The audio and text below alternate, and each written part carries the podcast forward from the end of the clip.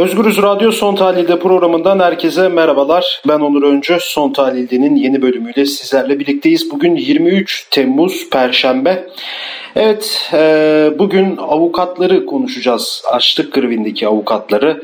E, Çağdaş Hukukçular Derneği üyelerinden avukat Ebru Timtik bugün açlık grevinin 203. gününde. Yine Aytaç Ünsal da açlık grevinin 172. gününde e, adalet talebiyle başlattıkları açlık grevi devam ediyor. Cezaevinde bugünkü konuğumuz Çağdaş Hukukçular Derneği İstanbul Şube Başkanı Avukat Gökmen Yeşil. Gökmen Bey hoş geldiniz. Hoş bulduk. Evet yani şeyden başlamak istiyorum. Şimdi iki tane avukat, iki tane Çağdaş Hukukçular Derneği üyesi avukatı e, adalet talebiyle açlık grevinde kritik bir eşik demiştik. Kritik bir eşiği de aşıldı artık. Ebru Timtik 203. Ayataç Ünsal ise 172. gününde. Yani siz ne demek istersiniz? E, neden avukatlar açlık grevinde? Daha doğrusu buradan başlayalım bilmeyenler için. Evet, e, iki arkadaşımız ölüm orucundalar. ee, aslında e, tabii hep avukatları gündeme taşıyoruz ister istemez ama iki de e, müvekkilleri ölüm orucunda. E, Didem Akman ve Özgür Karakaya onları da hatırlatmak tabii. gerekiyor. Ee, yani en temel olarak adalet talebiyle ölüm orucundalar. Ee, sizin de belirttiğiniz gibi 203 gün oldu Ebru açısından. Ee, Aytaç'ın 172 gün oldu. Adalet talebiyle, adil yargılanma talebiyle ölüm orucundalar. Bu tabi biraz e, açmak gerekir. Ne demek adil yargılanma? Neden e, adalet talebi? E, şunu belirtmemiz gerekiyor. Şimdi Ebru Timtik derneğimizin İstanbul Şube yöneticisiydi aynı zamanda. E, derneğin genel başkanı Selçuk Kozağaçlı, üyeleri, yöneticileri 2016 yılında, e, 2017 yılında e, gözaltına alındılar ve tutuklandılar bildiğiniz gibi. O süreci müsaadenizle çok kısa anlatmaya Tabii tabii tabii buyurun. E, tam bir yıl 12 Eylül 2017 tarihinde gözaltına alındılar. Tam bir yıl mahkeme önüne çıkmayı beklediler. Aslında bu tür yargılamalar açısından uzun bir tutukluluk süreciydi. Yani hakim karşısına çıkmadan e, geçen uzun bir tutukluluk süreciydi. Hukuksuzluklar tabii ki e, gözaltı işlemiyle başlamıştı. Soruşturmanın kendisiyle hukuksuzluklar başlamıştı. E, bir yılın sonunda 10 Eylül 2018'de başlayan yargılamalar sonunda 14 Eylül'de tutuklu 17 avukatın tamamının tahliyesine karar verildi. Hı hı. E, o da bu e, ölüm orucuna giden e, sürecin aslında başlangıcı diyebiliriz şu nedenle. Tahliye edilme kararı verildi akşam 22.30 sıralarında maalesef kanuna aykırı bir şekilde sabaha kadar serbest bırakılmadılar. O arada bir şeyler döndüğünü tahmin ediyorduk zaten. E, hukuk dışı bir şekilde e, hukuk dışı bir takım makamların müdahalesiyle içeride tutulmaya devam ediliyorlardı. Cumartesi sabah 6.06 e, sıralarında serbest bırakıldılar. Öğleden sonra 16 sıralarında aynı heyetin e, aynı arkadaşlarımızla ilgili e, tekrar tutuklama kararı verildiğini öğrendik. Bir parantez açmak istiyorum. O duruşmalarda biz de oradaydık aslında. Özgürüz olarak saat 10'da karar çıkmıştı. Dediğiniz gibi bir 8 saatlik bekleme sonunda tahliyeler oldu. Yani tahliye işlemi gerçekleştirildi. E, aslında o süre boyunca da herkes kendisine bir şekilde kendisiyle bunun muhasebesini yapıyordu. Ya bir sıkıntı mı var, bir sorun mu var ki vardı zaten sizin de belirttiğiniz gibi tepeden gelen e, kesinlikle tepeden gelen bir e, durum söz konusuydu. Ona da bir parantez açmak istedim böyle. Ee, doğru söylüyorsunuz. Yani e, teknik olarak şöyle yani insanlar e, tabii dinleyiciler şöyle düşünebilir. Acaba e, uzayamaz mı bu serbest bırakılma süreci? Yani her şeyden şüphe mi etmemiz gerekiyor? Hayır uzayamaz. Şu nedenle Duruşmalar zaten Silivri kampüsü içerisindeki evet. duruşma salonunda yapılıyordu. Arkadaşlarımız da Silivri hapishanesindeydiler. Zaten bu tür evraklar e, UYAP üzerinden gönderiliyor. Dolayısıyla karar verildikten sonra hazırlıklara başlanıp onların e, teknik yazışmaların bitmesi belki 2-3 saati alabilirdi nihayetinde. Zaten e, hemen cumartesi sabah serbest bırakılıp e, akşam 16 sıralarında tekrar tutuklama kararı verilmesi gece boyunca neden içeride tutuldu, tutunduklarını da açıklar nitelikteydi. Şimdi şunu öğrendik biz. E, heyet ıslak imzalı bir tahliye kararı hazırlamıştı yargılamalar sonunda. Hı hı. Fakat aynı heyetin yani kendi kararına tekzip edercesine tekrar tutukluluk kararı vermesi mümkün değildi. Zaten bu karar da e-imzayla imzalanmıştı. Elektronik imzayla imzalanmıştı.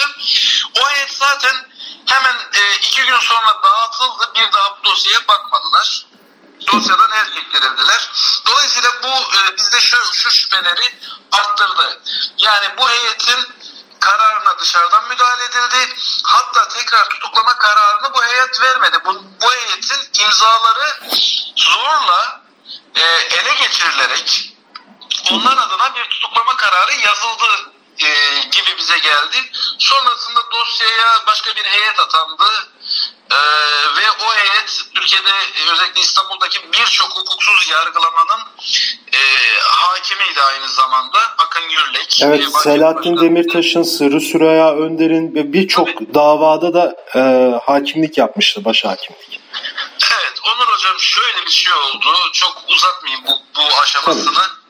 Ee, yeni heyet yargılama yapmadı. Yani e, sanıkları, sanık avukatları dinlemedi.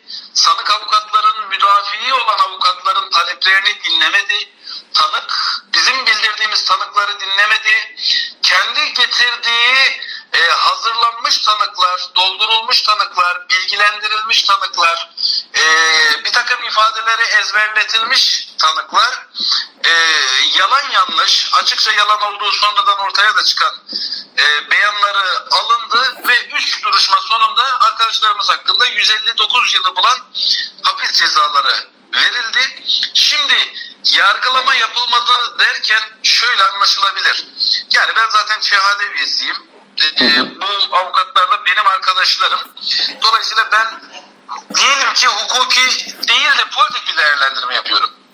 Ben sizinle şöyle bir bilgiyi paylaşayım. Bu yargılamanın sonunda e, 40 baro Türkiye'den içerisinde bu arada e, avukatların Türkiye'deki avukatların %95'ini temsil eden neticede İstanbul Barosu, Ankara Barosu, İzmir Barosu, Bursa Barosu, Antalya Barosu, Adana Barosu yani 40 baro bu e, mahkemede bir yargılama yapılmadığını yani değil adil yargılama gerçekte bir yargılama bile yapılmadığını kamuoyuna yazılı olarak açıkladılar.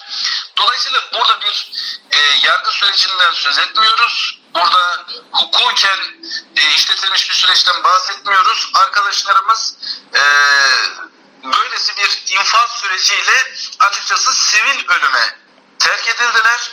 Ee, Ebru ve Aytaç da diğer avukat arkadaşlarımızla birlikte tabii bu hukuksuz sürecin bir şekilde neticelendirilmesini e, doğru bir zemine oturtulmasını talep ediyorlardı. En sonunda ellerinde e, onların tabii tercihi, kararı, takdiri e, adil, adil yargılanma talebini, adalet talebini sadece kendileri açısından değil aslında hı hı. benzer yargılamalarla hapiste tutulan insanların taleplerini dile getirmek için bu yola başvurdular. Ölüm oruçları bu nedenle yapılıyor ve bu nedenle devam ediyor. Yani, yani aslında tekrar yargılanmak değil mi? Şimdi e, hukuki olarak şöyle bir süreçteyiz. E, e, yaklaşık 60 klasörden bahsediyoruz. Evet. İstinaf Mahkemesi bu klasörleri incelemeden ve duruşma açmadan dosyayı hemen onadı. Ee, şimdi Yargıtay aşamasındayız. Yargıtay e, yanlış hatırlamıyorsam 1 Haziran gibi dosyayı incelemeye aldı. Aslında iki avukatın ölüm orucundaki kritik süreci göz önünde olmasına rağmen Yargıtay incelemeyi sonuçlandırmıyor. Bir an önce bir karar vermesi gerekiyor hukuki anlamda yeniden yargılanma değil ama Yargıtay'ın dosyayı bozma, bozmasını bekliyoruz. E, dolayısıyla bozup ilk derece mahkemesine iade etmesini ve ilk derece mahkemesinde bu sürecin, hukuki sürecin yeniden ve hukuka uygun bir şekilde adil yargılanma ilkelerine uyularak yapılmasını bağımsız bir heyet tarafından yürütülmesini arkadaşlarımız talep ediyor. Biz de onların arkadaşlar avukatları olarak, barolar olarak e, bu talepleri sahipleniyoruz, dile getiriyoruz. Yani bahsettiğim barolar e, sadece yargı sürecinde burada bir yargılama yapılmamıştır, adil yargılama yapılmamıştır diyerek süreci noktalamadılar. Evet. Hala aynı görüşteler, hala aynı talepleri barolar devam ettiriyorlar. Devam ediyorlar. Yani şimdi son sonuçta şöyle bir durum da var. Yani yakın tarih, yakın zamanda yani 2-3 ay öncesine kadar e, yani 3 kişi ölüm orucundan hayatını kaybetti ki yani şu an tutuklu bulunan açlık grevinde olan avukatların da müvekkilleriydi aynı zamanda. İşte grup yorum üyeleri Helin Bölek, Bölek e, İbrahim Gökçek gibi sanatçılar hayatlarını kaybetti. Yani şimdi benim şu sormak istediğim şu çok kritik bir şey. E, ölümle sonuçlandı bunların sonu. Yani yine bir aynı durum söz konusu sanki. Yani e, kritik bir evredeler. Yani bu saatten sonra yani bu ülkedeki aydın, demokrat, sivil toplum kuruluşları veyahut e, barolar bu konuyla ilgili ne yapmalı artık yani bunun kötü sonuçlanmaması için? Talep çok açık net ama şimdi gerçekçi olacaksak e, karşılanamayan bir talep de söz konusu. Yani bunu bir türlü siyasi iktidar e, karşılamıyor ki oyalıyor ki dediğiniz gibi Yargıtay 1 Haziran'da dosyayı almış. Daha bugün ayın 23 23 Temmuz olmuş. Yani iki aya yaklaşmış. Ee, daha bir sonuç yok. Kaldı ki adli tatil de olacak yanlış bilmiyorsam. Yargıtay'ı o çok etkiliyor mu bilmiyorum ama yani bununla ilgili ne söylemek istersiniz? Ya açıkçası yani demokratik şöyle... kitle örgütlerine ne görevler düşüyor burada? Şimdi şöyle düşünüyorum tabii e, özellikle Mustafa Koçak, Helen Bölek ve evet. İbrahim Gökçek'in ölümünde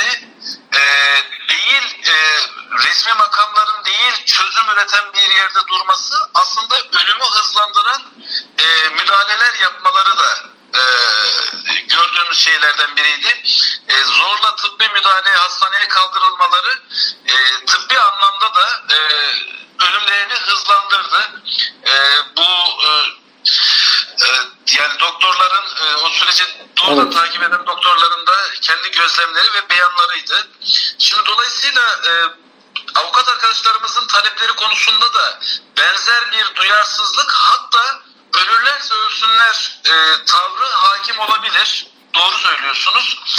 E, bu süreci aslında çözmesi gereken, bu süreci ele alması gereken doğallığında demokratik kitle örgütleri, belki sendikalar, en başta barolar tabii. Evet. Ne yapmak gerekebilir? Aslında şunu düşünmek gerekiyor. Şimdi e, dikkat ederseniz bu ülkede bir takım yargılamalar oluyor, bir takım tutuklamalar oluyor. E, gözaltılar oluyor, hükümler oluyor. İnsanlar hapishanede ömürlerini geçiriyorlar ve unutuyoruz. Evet. Yani mesela biz Selçuk Mızraklı neden hapiste unuttuk. Gülten Kışan'ı unuttuk. Selahattin Demirtaş'ı e, unuttuk diyebiliriz. Yani e, HDP'li belediye başkanları, milletvekilleri, parti yöneticileri, e, onun dışında gazeteciler, hala tutuklu olan gazeteciler, bir takım aydınlar, sanatçılar. Yani şöyle bir süreç yaşıyoruz. E, insanlar hukukla ilgisi olmayan gerekçelerle, yöntemlerle gözaltına alınıyorlar, tutuklanıyorlar. E, bir süre sosyal medyada gündem oluyor. Ondan sonra hepsini unutuyoruz. Evet. Yani, e, Diyarbakır Büyükşehir Belediye Başkanlarının e, tutuklu olması unutulmamalı, kabul edilmemeli, sindirilmemeli, alışılmamalı böyle bir duruma. Bunları çözmemiz gerekiyor. Peki ne yapalım? Yani ortada bir e, sadece aslında e, şehadet dosyası açısından hani adil yargılanma yapılmadı diyoruz ama evet. aslında şunu da söylemek gerekiyor. Yani ortada şehadelilere yapılmış bir kötülükten söz etmiyoruz özel olarak. Şimdi 2017 yılının Ocak ayında e, yanlış hatırlamıyorsam 16, 17, 18 Ocak tarihlerinde Ankara'da e, büyük bir konferans yapıldı. Uluslararası konferans. Hı hı. E, Ayın Karanlık Yüzü adıyla e, bir konferans yapıldı. Türkiye'den çok sayıda baro katıldı. Ankara Barosu'nun ev sahipliğinde. Yine Türkiye'deki birçok baro katıldı. İstanbul Barosu, İzmir Barosu vesaire. Sadece bunlar değil, e, akademisyenler katıldı, gazeteciler katıldı, e, uluslararası hukuk örgütleri ve e, Avrupa'dan, dünyanın değişik yerlerinden barolar, barolar birliği e, temsilcileri katıldı. Üç günlük tartışmanın sonunda sanatçıların, gazetecilerin, hukukçuların, akademisyenlerin yürüttüğü atölye çalışmaları ve konferanslar sonunda bir bildiri yayınlandı o konferansta. Denildi ki konferansın sonuç metni şuydu. Türkiye'de yargı yoktur. Şimdi az önce anlattığımız örnekler yani sadece evet. tabii e, belediye başkanlarından ya da avukatlardan, gazetecilerden söz etmemek gerekiyor. Yani adli nitelikteki dosyalar dahil bu memlekette kimse adil yargılanmıyor. Kimse e, yargının verdiği karara suçlu olan da, mağdur olan da, sanık olan da, şüpheli olan da kimse yargının verdiği karara güvenmiyor. Evet. Çünkü çünkü bir şekilde siyasi etkiyle ya da toplumsal etkiyle e, işlerin yürüdüğünü artık hepimiz biliyoruz. Yani bir e, kadına yönelik şiddet, taciz, tecavüz olayında e, ya da e, herhangi bir yaralama olayında, e, feci nitelikteki bir kasten yaralama olayında e, sosyal medyadan tepki gelmedikten sonra e, serbest bırakılabiliyor sanıklar, şüpheliler. Maalesef. Dolayısıyla hani toplumsal etkiyle yürüyen böyle kendini bırakmış, e, hukukla bağlarını koparmış, siyasetin etkisine e, bakan veya toplumun tepkisine bakan bir yargı mekanizmasıyla karşı karşıyayız. Bu tablonun düzeltilmesi gerekiyor. Şimdi bu tabloyu peki Yargıtay düzeltebilir mi? Bu tabloyu Anayasa Mahkemesi düzeltebilir mi? Derseniz eğer hı hı. E, yani e, bize ne görev düşüyor dediniz? E, evet. Ne görev düşüyor dediniz? Yargıtay düzeltemez. Bunu Anayasa Mahkemesi düzeltemez. Çünkü Türkiye'de sadece ilk, ilk derece mahkemelerinde değil, bütünsel olarak her bir aşamasına bakın. Buna Barolar Birliği'ni de bu arada katıyorum. Barolar Birliği Başkanı'nı da katıyorum. Bu kurumların Türkiye'de yargının e, düzelmesiyle, adalet talebinin yerine gelmesiyle pek bir ilgileri olmadığı kanaatindeyim. Ne yapılabilir? ben toplumda başta e, ölüm orucundaki avukat arkadaşlarımızın adil yargılanma talebi olmak üzere e, adalet talebinin başka bir mekanizmayla giderilmesi gerektiği kanaatindeyim. Nasıl bir mekanizma? Hı hı. E, açıkçası bu taleplere karşılık verecek sivil bir e, yargı deneyimi geliştirilebilir diye düşünüyorum. Yani bir e, temel haklı ve özgürlükler mahkemesi adıyla kurulabilecek veya e, yani e, anayasa mahkemesi gibi çalışan Avrupa İnsan Hakları Mahkemesi gibi çalışan ama tümüyle sivil hukukçulardan oluşan belki baro temsilcilerinden, baro başkanlarından e, tarafsızlığına ve hukuki değerlendirmelerine güvenen hukukçulardan, akademisyenlerden oluşan bir e, sivil mahkeme deneyimiyle e, arkadaşlarımızın talepleri de belki gündeme taşınabilir. Bu konuda toplumun adalet beklentisi konusunda e, bir takım cevaplar üretilebilir. Yani bunun ne faydası olacak derseniz e, müsaadenizle şöyle Tabii, örneklemek isterim.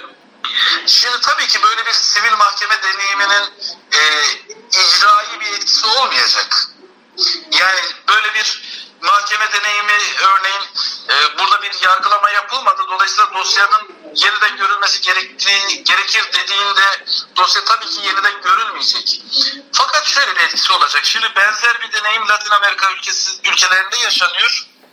Orada e, yerel mahkemelere darbecilerle ilgili darbe döneminde yapılan infaz işkence olayları ile ilgili e, yargılama yetkisi veriyor ama bu yapılan yargılamaların e, bir infaz hükmü olmayacağı da e, karara bağlanıyor. Şimdi infaz hükmü olmayacaksa ne faydası olacak deniyor evet. tartışılıyor ama o mahkemelerde yapılan yani tespit niteliğindeki tespit niteliğindeki e, yüzlerce binlerce yargı deneyimi 15 yıl sonra 2010'larda e, yanılmıyorsam ya da 2000'lerde başlayan asıl yargılamalara temel oluşturuyor ve bir altyapısını e, oluşturuyor. Altyapısını oluşturuyor ve e, darbeyle, işkenceyle, infazlarla e, hesaplaşmanın yolunu açıyor.